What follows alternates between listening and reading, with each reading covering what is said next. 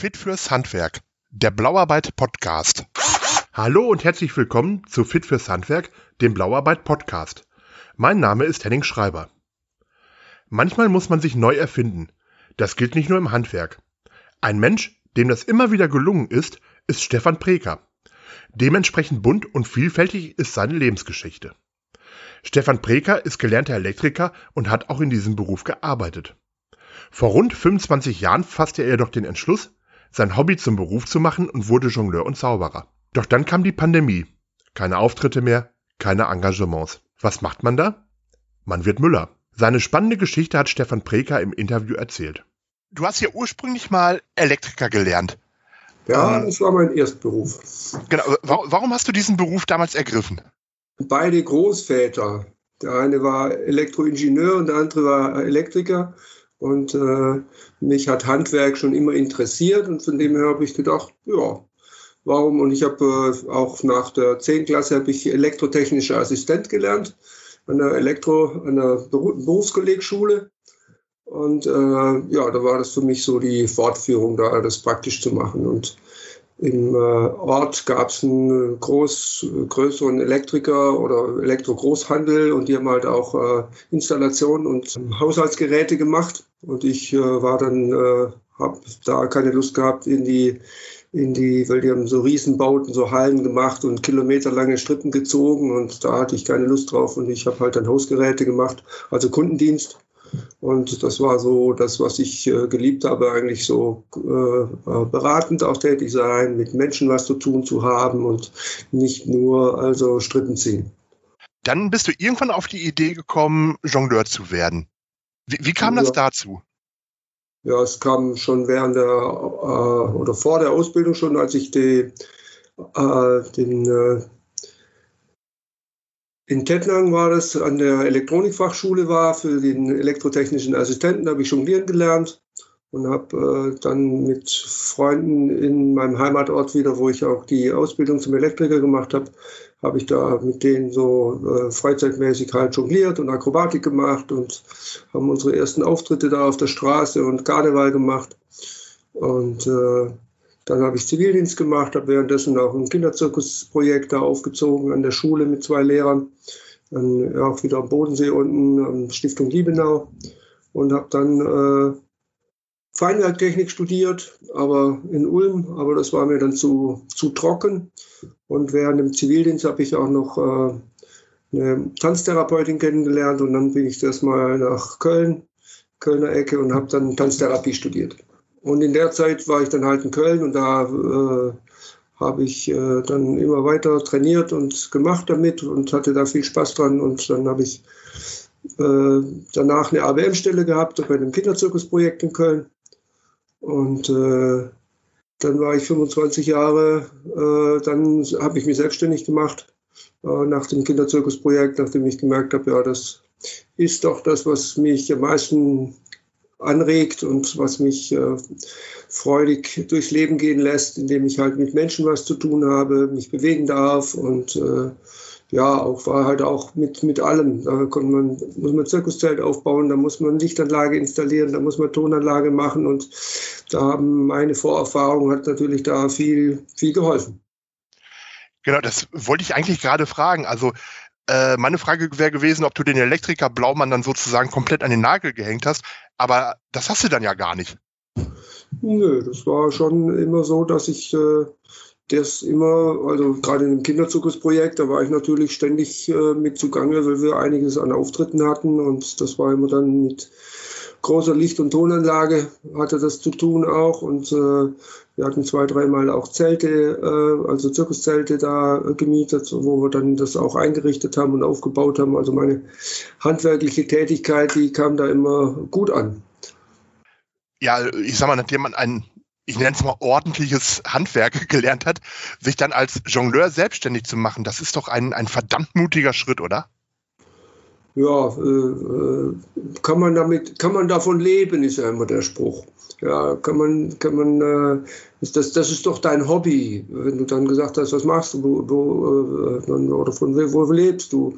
Ja, ich äh, lebe von der Artistik. Ah, wie? Das dachte ich, das sei dein Hobby. Also das ist immer schon für die meisten Menschen schwer nachzuvollziehen und für mich eigentlich auch, obwohl ich das schon eigentlich früher erkannt hatte, dass mir das viel Spaß macht. Und aber dann den Schritt zu gehen, dann auf eine Artistenschule zu gehen und sowas Verrücktes zu machen, da, äh, das ist, da gehört schon äh, einiges an Mut dazu und äh, auch ein unterstützendes Umfeld. Und ich sag mal, in der Kleinstadt, wo ich groß geworden bin, da war, da war ich da schon sehr ein starker Exot. Und äh, da gab es auch nicht viele Leute, die von Kunst versucht haben zu leben. Also mhm. es gab äh, einen Bekannten, der Musik gemacht hat und der auch sehr erfolgreich damit war, aber den Schritt letztendlich das zu tun, das hat er nie gewagt. Macht es immer heutzutage immer noch als Hobby und äh, ja, ist okay. Aber äh, das ist schon äh, ein, Schritt gewesen, ja. Ja, das, das glaube ich. Und also die äh, Artistenschule, die war dann in, in Köln, oder?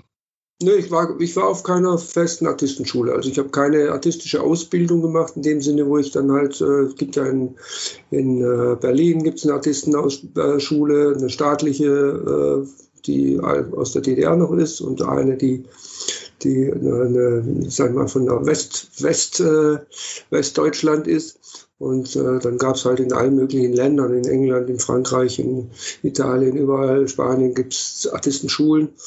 Aber äh, den Schritt habe ich dann äh, nie gemacht, weil ich habe mir in Köln halt immer verschiedene Lehrer gesucht, ob das jetzt für Akrobatik war, für Jonglage, für Einradfahren, für für Clownerie, äh, für Theater, ich habe auf Gesang, also, äh, äh, Stimmausbildung, ich habe immer halt Lehrer gesucht, habe bei denen halt eine Weile gelernt und habe das dann eingesetzt.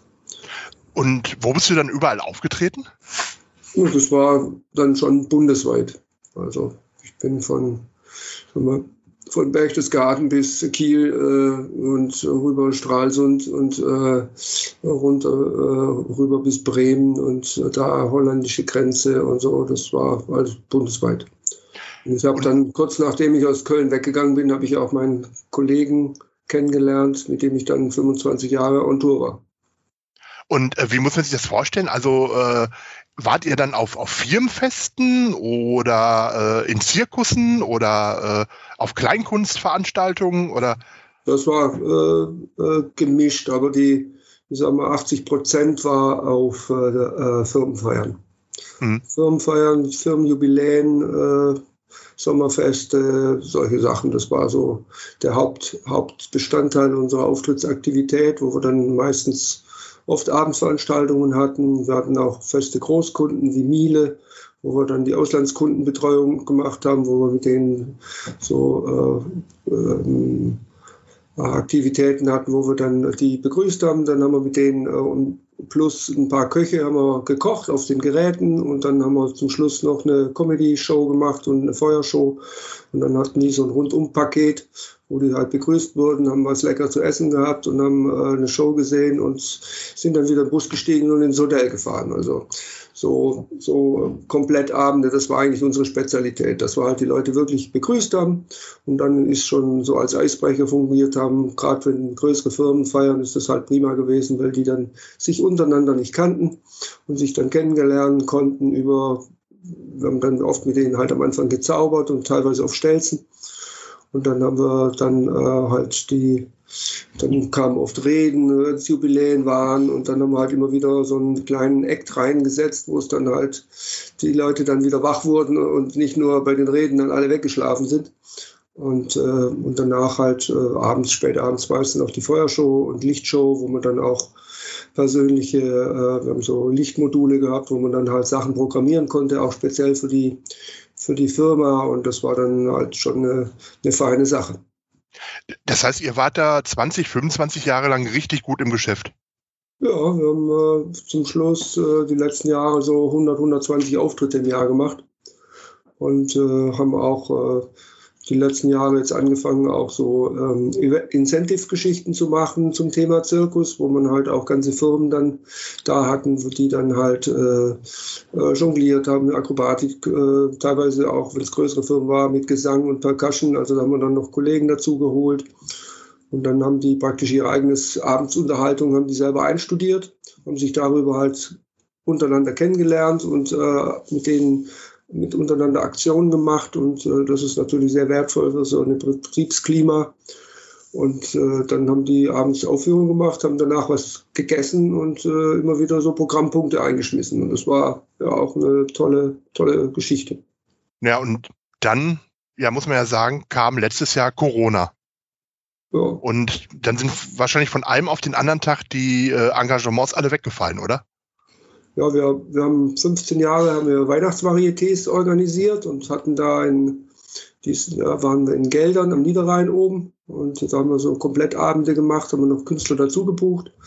Und dann äh, haben die so Komplettarrangements angeboten, wo die halt All You Can Eat mehr oder weniger und halt Künstlerprogramm waren die von abends um 7 bis 24 Uhr waren die Leute praktisch in unserer Obhut und wir haben die dann versorgt mit äh, Unterhaltung und äh, die, das Haus, äh, äh das Seepark Hotel, die haben die bekocht und äh, dann haben, haben wir da ja gehört von, von, von äh, der Pandemie, von dem Beginn und damals hatte ich schon gesagt zu meinem Kollegen, oh wei, wei, wenn das zu uns kommt, dann sieht es hier kriminell aus. Dann, und dann haben wir tatsächlich noch im Februar noch einen Auftritt gemacht, eine Theatereröffnung in Remscheid. Und äh, da haben wir unsere einmal unsere Nummer noch gespielt, ne, zwei Nummern haben wir da gespielt und, äh, und dann äh, war, war der Laden zu. Und dann haben wir im Juni nochmal, in einem, als das nochmal offen war, haben wir nochmal einen Auftritt, nee, drei Auftritte hintereinander gehabt an drei Tagen, weil wir nicht so große Gruppen haben durften, ja. Dann haben wir in so einem, an der Mosel in äh, Eurostrand waren wir da und dann haben wir da drei Tage noch die Leute da beglückt. Und danach habe ich meinen Kollegen dann äh, mit dem keinen Auftritt mehr gemacht. Da habe ich noch zwei, drei Solo-Sachen gemacht hier in Behinderteneinrichtungen. Habe ich dann halt Outdoor gespielt. Ähm, aber dann war ich jetzt letzte Woche war ich zum ersten Mal wieder bei meinem Kollegen Krefeld. Das war schon ein harter Schlag, ne? Ja, das war schon mal erstmal, äh, dass du nicht mehr weißt, was du äh, tun sollst. Und ich und wenn dann du davon ausgehst mit deinen Ausgaben, dass äh, im nächsten Monat wieder jede Menge Geld reinkommt, wenn du Auftritte hast und das, die, wir waren schon richtig gut gebucht wieder für dieses für das letzte Jahr. Und dann, äh, wenn du dann äh, plötzlich heißt, nö, die nächsten drei Monate machst du mal nichts. Mhm. Das ist dann schon mal, wo du denkst, hups, okay, du hast bestimmte Verpflichtungen, finanzielle, die du äh, eingegangen bist, wo du dann äh, Sachen abzahlen musst und äh, dann kannst du auf dein Konto gucken und kannst rechnen, wie lange das noch hält. Mhm. Und äh, dann gab es ja Gott sei Dank die, die, die erste Hilfe, die kam auch relativ gut bei mir an, äh, weil ich halt äh, auch Ausgaben hatte und im Jahr davor gut verdient habe. Für Kollegen, die halt selber keine Ausgaben hatten, war das, für einige war das eine Nullnummer oder ein paar Euro, wo du sagen kannst, ja, da kannst du, kannst du vielleicht mal Wasser und Strom zahlen von, aber zu essen kriegst du da nichts für. Und das war dann schon, äh, ja, in, in, wenn du mit den Kollegen gesprochen hast, das war schon äh, nicht witzig. Das, das glaube ich. Aber dann kam dieser eine Tag letztes Jahr, wo du dich, glaube ich, mit deiner Frau aufs Fahrrad geschwungen hast. Genau. Und äh, dann seid ihr durch den Westerwald geradelt, ne? Ja, ich hatte ja, ich hatte ja Zeit und äh, habe mit einem äh, Freund zusammen habe ich Radtouren gemacht. Und dann hatte ich eine schöne Tour entdeckt und dann habe ich gesagt, komm Family, ich back, wir backen ein und wir gehen mal die Tour abfahren. Und das war dann in der Nähe von der Ölmühle, die jetzt halt mein ist. Und äh, wir kennen die Besitzer schon äh, ziemlich lange. Ich habe auch, äh, weil die immer im gleichen Bioladen eingekauft haben, der bei uns im Nachbarort war. Und die, äh, die äh, Frau vom äh, Frau Gilles, die hat die hat mich mal engagiert, die war Schulleiterin an der, an der Grundschule. Und die hat mich mal engagiert für ein Schulzirkusprojekt. Und äh, von dem her kannten wir uns schon viele Jahre, also über 20 Jahre.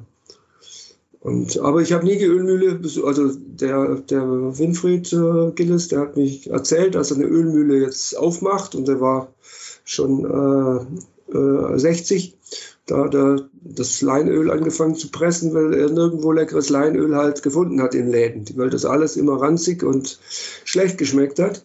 Und dann habe ich gesagt, das kann doch nicht so schwer sein.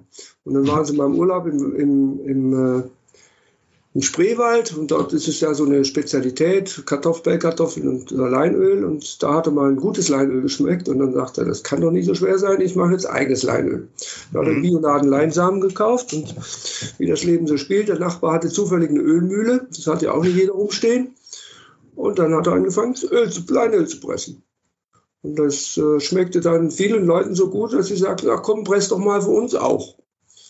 Und dann haben sie sich da so reingefuchst, die beiden. Also er war immer für Logistik und, und so das Pressen zuständig. Und äh, die Frau Gilles, die hat dann etikettiert, die Hedwig, und äh, abgefüllt und hat die Verkaufsgeschichten gemacht. Und so haben die sich wunderbar ergänzt und haben es dann mehr oder weniger 15 Jahre von selbst äh, mit den ersten Anfängen bis bis äh, letztes Jahr im Dezember haben die dann 15 Jahre dann durchgearbeitet, mehr oder weniger in ihrer Rente. Mit 75 haben sie dann gesagt, jetzt reicht es. Und das war halt an dem Tag, da sind wir, bin ich halt, habe gesagt, okay, komm, lass uns mal lecker Öl kaufen gehen, wenn wir schon hier in der Nähe sind. Und dann ich, hatte ich die Rufnummer noch in meinem Handy drin von dem Schulprojekt. Dann habe ich kurz angerufen, habe gefragt, wäre das für euch okay, wenn wir mal kurz vorbeikommen? Und dann habe ich gesagt, ja, gerne, kommt. Und dann haben wir uns da getroffen draußen und haben uns zusammengesetzt und dann habe ich so, waren die neugierig natürlich, was ich gerade mache. Und dann habe ich gesagt, ja, nicht viel. Ich arbeite im Gärtchen, baue, baue uns gerade ein Hochbeet und, äh, und sonst äh, drehe ich Däumchen. Und dann sagte die, ja, wenn das so ist, äh, dir würden wir unsere Ölmühle geben. Willst du die haben? Weil die hatten schon andere Interessenten, aber die haben halt, wollten es nicht irgendjemand geben, sondern äh, wollten da schon jemand haben, wo sie dann denken, der macht es gut. Ja, das hat mich natürlich gefreut und äh, gleichzeitig schockiert. Und dachte, hups, was, Ölmühle? Was soll ich denn damit? Ich bin doch äh, Jongleur und Zauberer und äh, sonst was. Ja, und dann hat der, hat der äh, Winfried gesagt, das ist kein Problem, das lernst du ganz schnell, ich zeig dir das. Und dann bin ich halt, das war Ende Mai, und dann bin ich praktisch von Ende Mai bis äh, Anfang äh, oder Mitte Dezember bin ich dann regelmäßig dahin gefahren und habe halt, wenn es was zu pressen gab, was gepresst oder halt die, die, die Saaten immer organisiert und äh, die Sachen hin und her geschleppt und so, was die halt auch nicht mehr so gut konnten. Und ja, und dann wurde immer mehr die, die äh, Geschichte so, dass ich mich entscheiden musste, jetzt wirklich will ich das jetzt machen und, äh, und wo gehe ich überhaupt damit hin? Weil ich hatte, haben, wir haben zwar ein, ein, ein, Haus, aber das ist von meiner Frau schon belegt, die ist Musiktherapeutin und es gibt Klangmassagen und vertreibt Klang, Klangschalen. Und von dem her war unser Haus schon mit Seminarraum oben unterm Dach und äh, Klangraum und äh, Klanghöhle äh, war alles schon belegt. Und dann haben wir zwar eine Scheune, aber die war voll mit, mit äh, Sachen, die halt aus dem restlichen Haus immer da reingeschoben wurden. Und die war auch einfach zu feucht. Und äh, dann blieb letztendlich nur noch die Garage übrig. Und äh, die haben wir vor, vor sechs Jahren neu gebaut. Da habe ich halt eine schöne Garage hatte, wo ich mit meinem Auto reinfahren konnte. Hinten waren die Requisiten drin, war ein Requisitenraum mit Kostümen und, und meinen ganzen Zirkusrequisiten. Und so konnte ich halt immer schön ein- und ausladen. Und dann hieß es da, ups, da musst du jetzt alles rausräumen. Und äh, dann, äh, wenn du die Ölmühle machst, äh, ähm, war schon meine Idee, dass ich dann nebenher noch äh, Auftritte mache. Aber so wie es im Moment aussieht, äh, komme ich zu gar nichts anderem mehr. Das ist so intensiv und äh, das ist auch die Gilles, die hatten natürlich die letzten Jahre das auch nicht mehr forciert, dass sie da äh, Umsätze machen, weil die mussten ja nicht davon leben. Die hatten ja eine, eine gute Rente und haben das ja auch nur aus, zum Dienst, aus Dienste an der Menschlichkeit gemacht und, und für sich also ein bisschen. Aber ähm, letztendlich mussten die ja nichts verdienen, deswegen wollten die auch nicht mehr so viel machen. Deswegen waren die auch Gott froh, froh, dass ich gekommen bin und sie gesagt habe, ja, ich kann euch da unterstützen. Ihr wollt schon was damit verdienen, ne? Also ja, das ja. ist jetzt quasi euer ja verdienen. Sonst hm. äh, kann ich ja nicht davon leben, weil das, äh, die Idee ist ja, den, die, die Verluste oder eigentlich die Verluste, aber die Einnahmen, die ich halt über meine äh, Zirkusprojekte und meine Duo-Arbeit im Duo, wir hatten ja Duo Chapeau Bar hießen wir zusammen, äh, äh, hatten wir ja äh, doch schon durch die 120 Auftritte schon gute, guten, gute Einnahmen. Mhm. Aber dann kam quasi der Tag, wo du dich fragen musstest, werde ich jetzt Müller oder nicht? Und genau. dann hast du gesagt, ich mache das. Ja, irgendwann war es ja auch, wird es ja immer mehr verlängert und noch was und noch was und dann haben sie noch was gefunden, was man, wie man wieder einen Lockdown machen könnte. Und dann habe ich gesagt, okay, komm, jetzt, äh, das macht alles keinen Sinn. Und wenn ich die Kollegen dann sehe und äh, wie die alle dann äh, in den Startlöchern sitzen und die ganzen Veranstalter, die in den Startlöchern sitzen und Lichttechniker und sonstige. Und ja, ich bin halt auch schon äh, nicht mehr 25, wo ich sage, okay, ich habe jetzt noch 30 Jahre, wo ich dann noch, oder 40 Jahre, wo ich noch äh, Artist sein kann. Und dann habe ich irgendwann die Entscheidung getroffen, okay, 25 Jahre ist eine tolle Zeit gewesen und äh, jetzt muss äh, was an Plan B her. Mhm. Und äh, dann hast du dich quasi entschieden, die, die Ölmühle zu übernehmen. Ähm, wie, wie sieht denn der Alltag heute aus? Ja, äh, das heißt morgens früh aufstehen und äh, dann gucken, was ist an Öl im Schrank mehr oder weniger, was muss gepresst werden, dann äh, Telefonate führen mit verschiedensten äh, Geschichten noch. Ich bin ja immer noch in der in der Findungsphase, wie richte ich es ein und dann habe ich, äh, musste ich Installation natürlich machen, habe ich die Garage frisch gestrichen, meine Frau hat die gestaltet, wir hatten Gott sei Dank noch Möbel in der Scheune, die wir dann da reingestellt haben und haben das alles schön äh, äh vorbereitet. Teppich, Tische, Stühle, äh, Wände gestrichen, Bilder aufgehangen, Elektrik verlegt und dann der Pressraum, dann die Mühlen hierher transportiert, dann musste ich Kraftstrom verlegen, dann musste ich, konnte ich natürlich wieder meinen Elektriker rausholen und habe dann Kabel gezogen und äh, Steckdosen verlegt und äh, dann geht's, das ist ja alles Handarbeit, das heißt, du schnappst dir einen Sack, bringst den zur Mühle, füllst das jedes einzelne Körnchen von Hand da ein und startest die Mühle und dann musst du gucken, dass da halt Öl unten rauskommt. Möglichst viel. Und das ist immer, pro, pro Saat ist das ja immer unterschiedlich und da wir ja eine Biomühle sind, wo wir Biosaaten verwenden und die, die Saaten dann auch äh, möglichst schonend behandeln. Das heißt, dass da halt Rohkostqualität da herauskommt. Man kann halt, weil kalt gepresst äh, steht auf ganz vielen Flaschen drauf, aber kalt gepresst heißt einfach nicht das, was äh, das Wort eigentlich einem suggeriert. Weil kalt gepresst heißt im deutschen Recht, dass man äh, das Ding pressen kann, ohne dass man Wärme zuführt. Mhm. Aber wenn man die Hände reibt und die Hände immer schneller reibt, dann wird es immer wärmer. Ja, und wenn ich die Mühle auf Vollgas mache, dann habe ich nachher ein Leinöl, was bei 70, 80 Grad äh, rausläuft unten. Und bei mir, äh, ich presse es halt so langsam, dass es mit unter, äh, unter 39 Grad rausläuft. Und das ist der Unterschied. Und dann hast du, die Omega-3-Fettsäuren, die halt besonders im Leinöl viel vorkommen, die sind halt besonders wertvoll für den Körper.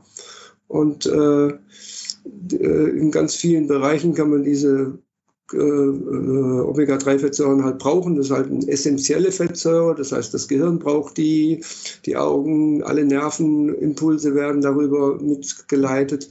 Und äh, das ist eine essentielle Fettsäure. Das heißt, du kannst sie nur über Nahrung aufnehmen. Und es gibt nicht viele Nahrungsmittel, die das halt haben.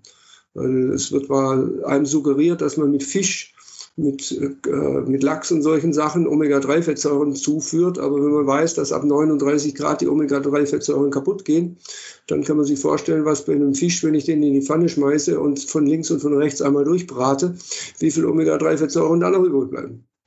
Ja. Also nur noch Sushi essen. Genau, das roh, die rohe Qualität, die ist natürlich voll mit Omega-3-Fettsäuren. Und so versuchen wir es halt auch mit dem Öl. Dass halt das Öl wirklich äh, mit äh, unter 40 Grad da rausgeht.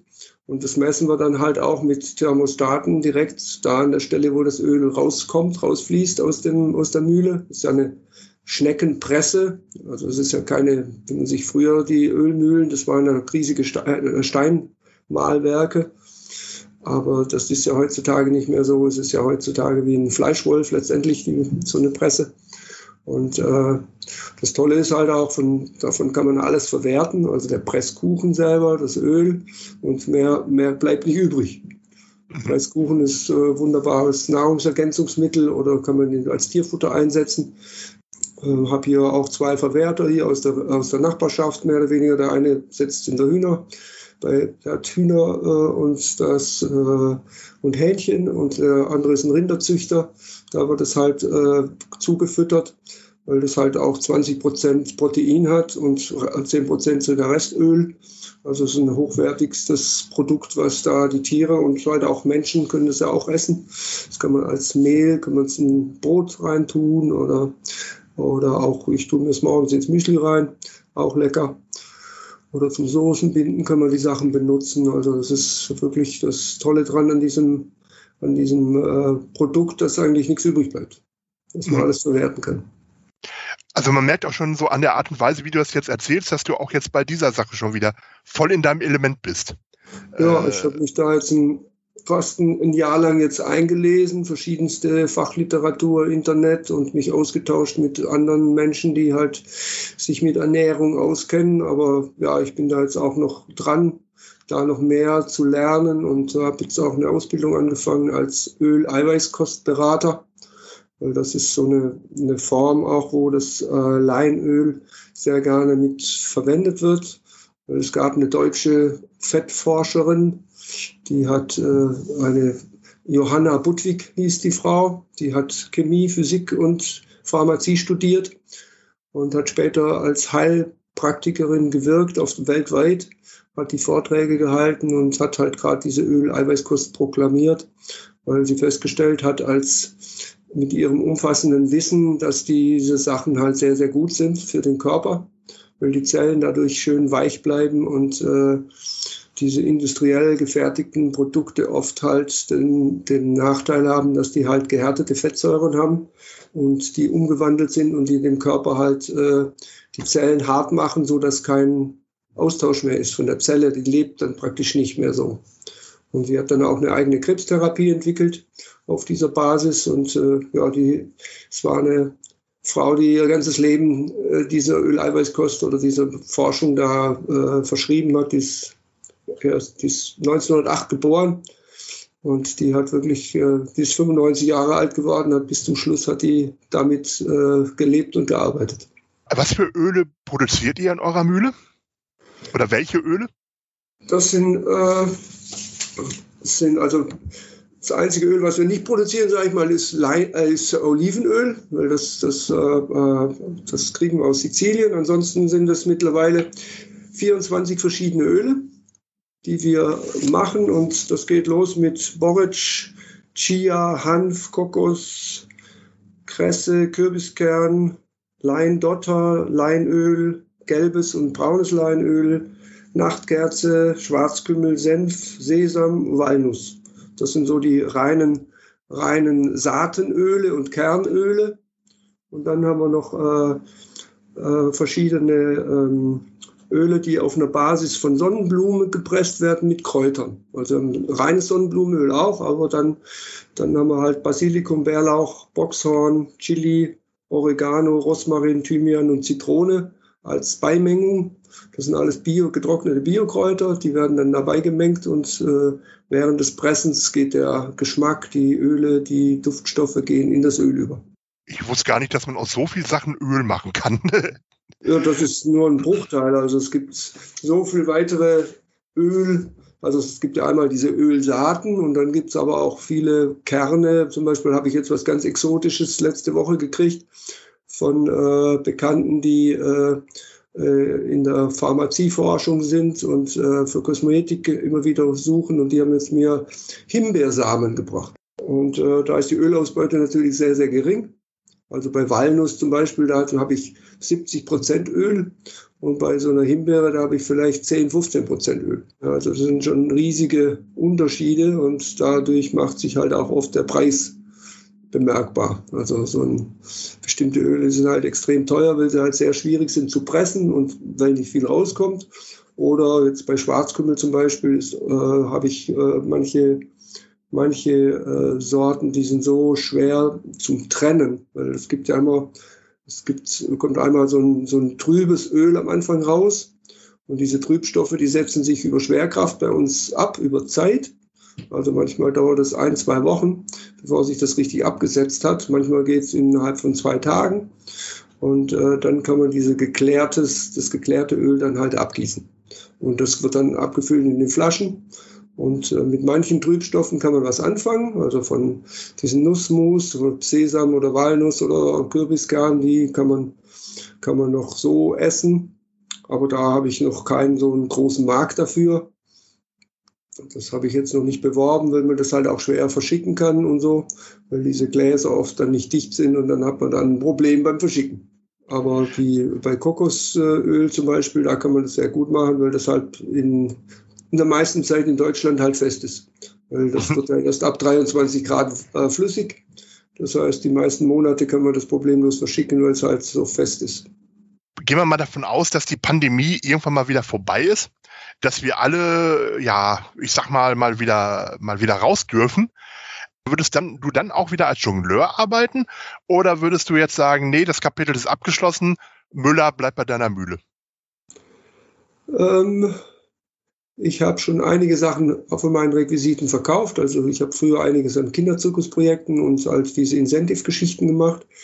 Die Sachen, die habe ich jetzt alle verkauft, weil äh, da ich im Moment keinen äh, keinen Platz und keinen Sinn mehr sehe. Äh, die anderen Sachen auch, dass es die meisten Menschen sehen ja nur, der Künstler kann singen, der Künstler kann dies, der Künstler kann das. Aber äh, letztendlich gehört ja halt auch da eine gewisse Energie dazu. Das heißt, wenn ich auf die Bühne springe, dann muss ich eine Energie nach vorne ausstrahlen, dass die Leute mir zugucken, dass sie nicht nur den Gesang hören, sondern oder die Artistik, sondern da gehört ja viel, viel andere Faktoren dazu. Und wenn man das jetzt äh, bei mir so über anderthalb Jahre jetzt nicht oder über ein Jahr jetzt nicht trainiert, das geht auch weg. Und man mhm. kann das ja nur trainieren, indem man auf der Bühne steht. Also diese Präsenz, diese, wir haben ganz viel spontan im Publikum halt gemacht, diese Interaktion und das ist einfach auch eine Trainingssache. Und äh, bestimmte, wir haben die letzten Jahre uns intensiv auch mit dem Thema Taschendiebstahl auseinandergesetzt und haben Bühnentaschendiebstahl gemacht. Und das ist auch, das kann man nicht äh, in der Hosentasche von irgendeinem Jacke, die am, am Haken hängt, machen. Das muss man live machen und das geht ja alles nicht. Und mhm. von dem her ist es, habe ich da schon einen großen Respekt davor, mal eben wieder auf die Bühne zu springen. Weil ich sage mal, eine gewisse Jongliertechnik oder Akrobatik, das kann man machen, aber da gehört einfach weit, weit mehr dazu, als nur mal eben auf die Bühne springen. Also mhm. deswegen gibt es ja nicht so viele Leute, die auf der Bühne stehen, weil ich sag mal, Jonglieren oder Akrobatik oder ein Spagat oder sonst irgendwas, das können viele Leute. Aber das ganze Ding dann zu präsentieren und auch das über mehrere Jahre dann durchzuhalten mit einem gesunden Körper, da gehört sehr viel Disziplin dazu, wo man seinen Körper pflegt und äh, die Energien einteilt, dass man halt, wenn man auf der Bühne steht, sich nicht äh, verausgabt. Und dafür habe ich sehr viel Respekt. Also das äh, glaube ich nicht, dass sich das so mal eben wieder äh, so eine Halle mit 300 Leuten, die da unten sitzen, äh, davon vom Hocker reißen kann. Also da bin ich, also ich bin offen noch dafür, weil mein Partner, der ist ein paar Jahre jünger noch. Äh, ich werde ja dieses Jahr 60. Ähm, der sagt auf jeden Fall will er das nochmal machen und äh, ich sag, hm, mal gucken vielleicht mit einer oder vielleicht eine Nummer und ein bisschen, äh, ein bisschen zaubern oder sowas. Das kann ich mir gut vorstellen, dass ich das hin und wieder mal mache, aber im Moment nehme ich mich die Ölmühle auch so in Beschlag, wo ich sage, ich habe hier oft zwölf Stunden Tage, wo ich dann äh, nicht äh, nach vier, fünf Stunden mal hier aufhöre zu pressen und dann Feierabend habe. Und was sind so die äh, Pläne für die Zukunft? Pläne Zukunft jetzt hier schön die Ölmühle machen äh, schöne feine Öle pressen und dann äh, die, äh, was ich halt über diese Beratungsgeschichten, das will ich halt auch mehr machen. Also äh, Ernährungsberatung und halt äh, Thema Öle. Wie kann ich äh, meinen Gesundheitsstatus äh, gut erhalten und äh, mich gesund ernähren? So, das ist so denke ich, das will ich gerne was mit Menschen machen. Das habe ich auch in der Artistik halt gemacht. Ich habe gerne was zum Thema Gesundheit gemacht und ich habe mich gerne bewegt und die drei Sachen habe ich jetzt in der Ölmühle. Ich kann mich bewegen, kann ein paar Säcke rumschleppen, ich kann äh, mit den Kunden was machen und äh, beraten Tätigkeit und das ist für mich gerade wenn ich hin und wieder eine Veranstaltung mache, das ist halt so die, die Grundidee, dass ich halt Veranstaltungen mache. Das, was wir halt bei, bei Miele zum Beispiel gemacht haben, halt Kochevents wo man halt mit den guten Ölen halt äh, dann kocht. das ist so, äh, wo ich mir auch gut vorstellen kann, dass, dass das äh, eine schöne Sache wird. Wenn man mal wieder darf. Stefan Prekers Geschichte zeigt, wie man sich immer wieder neu erfinden kann. Eine Lebensgeschichte, die in diesen schwierigen Zeiten Mut machen kann. Weitere Infos findet ihr auf dem Blauarbeit-Blog und auf ölmühle-gilles.de. Wir vermitteln zwar keine Jongleure, aber wenn ihr einen Elektriker sucht, helfen wir euch bei blauarbeit.de gerne weiter.